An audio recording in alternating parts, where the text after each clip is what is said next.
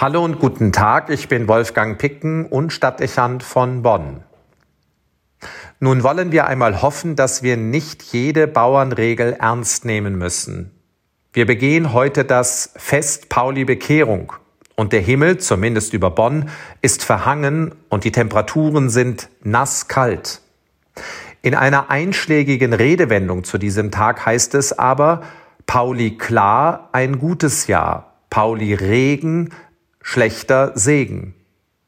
Da bleibt nur zu hoffen, dass die Ausnahme die berühmte Regel bestätigt und die Voraussage nicht zutrifft.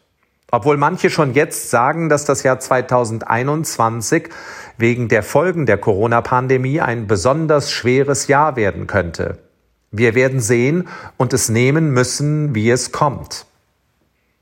Der Festtag Pauli Bekehrung erinnert an das Bekehrungsereignis des Paulus. Vor den Toren Damaskus, so beschreibt es die Heilige Schrift, fällt Saulus geblendet vom Pferd und erblindet.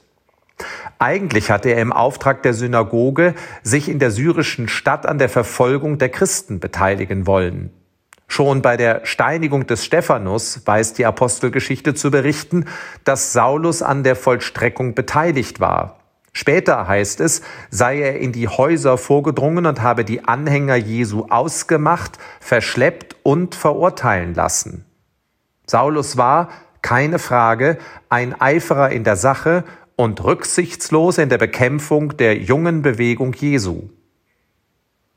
Das Ereignis vor Damaskus wird nun zum Wendepunkt in seinem Leben. Von einem Lichtphänomen ist die Rede. Saulus hört aus dem gleißend strahlenden Licht eine Stimme. Saulus, warum verfolgst du mich?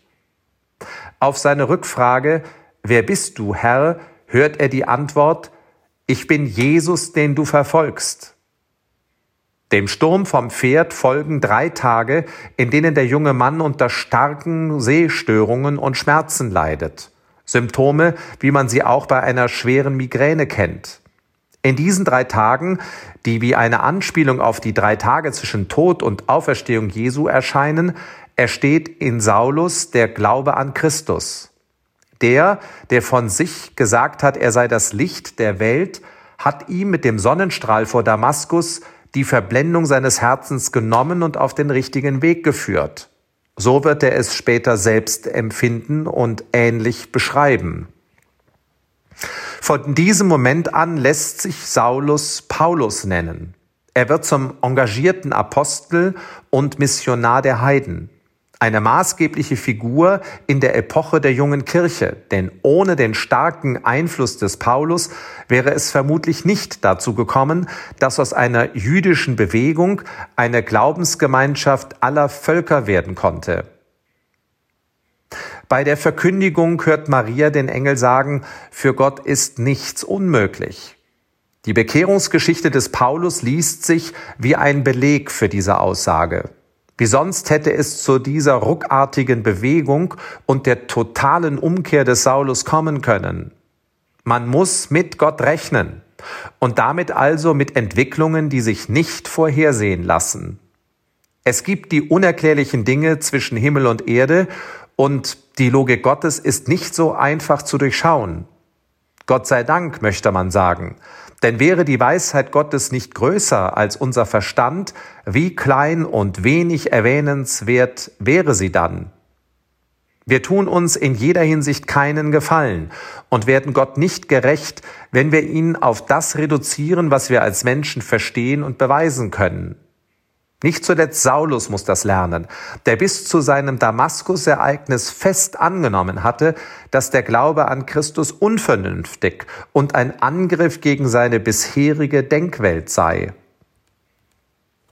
Das Fest Pauli-Bekehrung stellt damit unsere eigene Kleingläubigkeit in Frage. Nicht zuletzt bei unserer intellektualisierten Vorstellung und Reduktion des Religiösen findet sich hier eine Provokation. Es ist mehr möglich, als wir denken. Im letzten gilt das nicht nur für Gott, sondern auch für den Menschen. Auch die Menschen in unserem Umfeld ordnen wir gerne ein.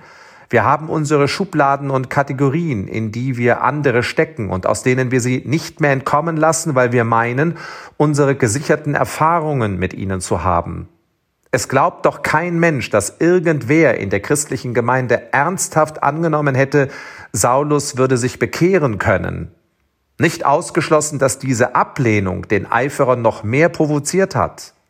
Das passiert schnell, dass das fehlende Vertrauen in die Veränderungsfähigkeit eines Menschen dessen schlechte Eigenschaften zusätzlich verschärft. Nicht weniger problematisch wird es nach der Bekehrung gewesen sein. Paulus dürfte lange der Skepsis begegnet sein, ob seine Kehrtwende aufrichtig war. Und er besaß bis zum Ende den Makel, einmal Christen verfolgt und zu Tode gebracht zu haben. Nicht selten macht es absurderweise den Eindruck, als sei es uns Menschen lieber, alles bliebe beim Alten, auch wenn es bedeuten würde, dass Verbesserungen dann nicht eintreten könnten. Wir möchten in unserer Einschätzung eines anderen nicht gerne eines Besseren belehrt werden. Wer sich verändern will, hat es nicht einfach, selbst wenn Gott es bewirkt. Denn der Mensch ist meist unbarmherziger und starrer als Gott, und das zum Schaden für den Menschen. Wolfgang Picken für den Podcast Spitzen aus Kirche und Politik.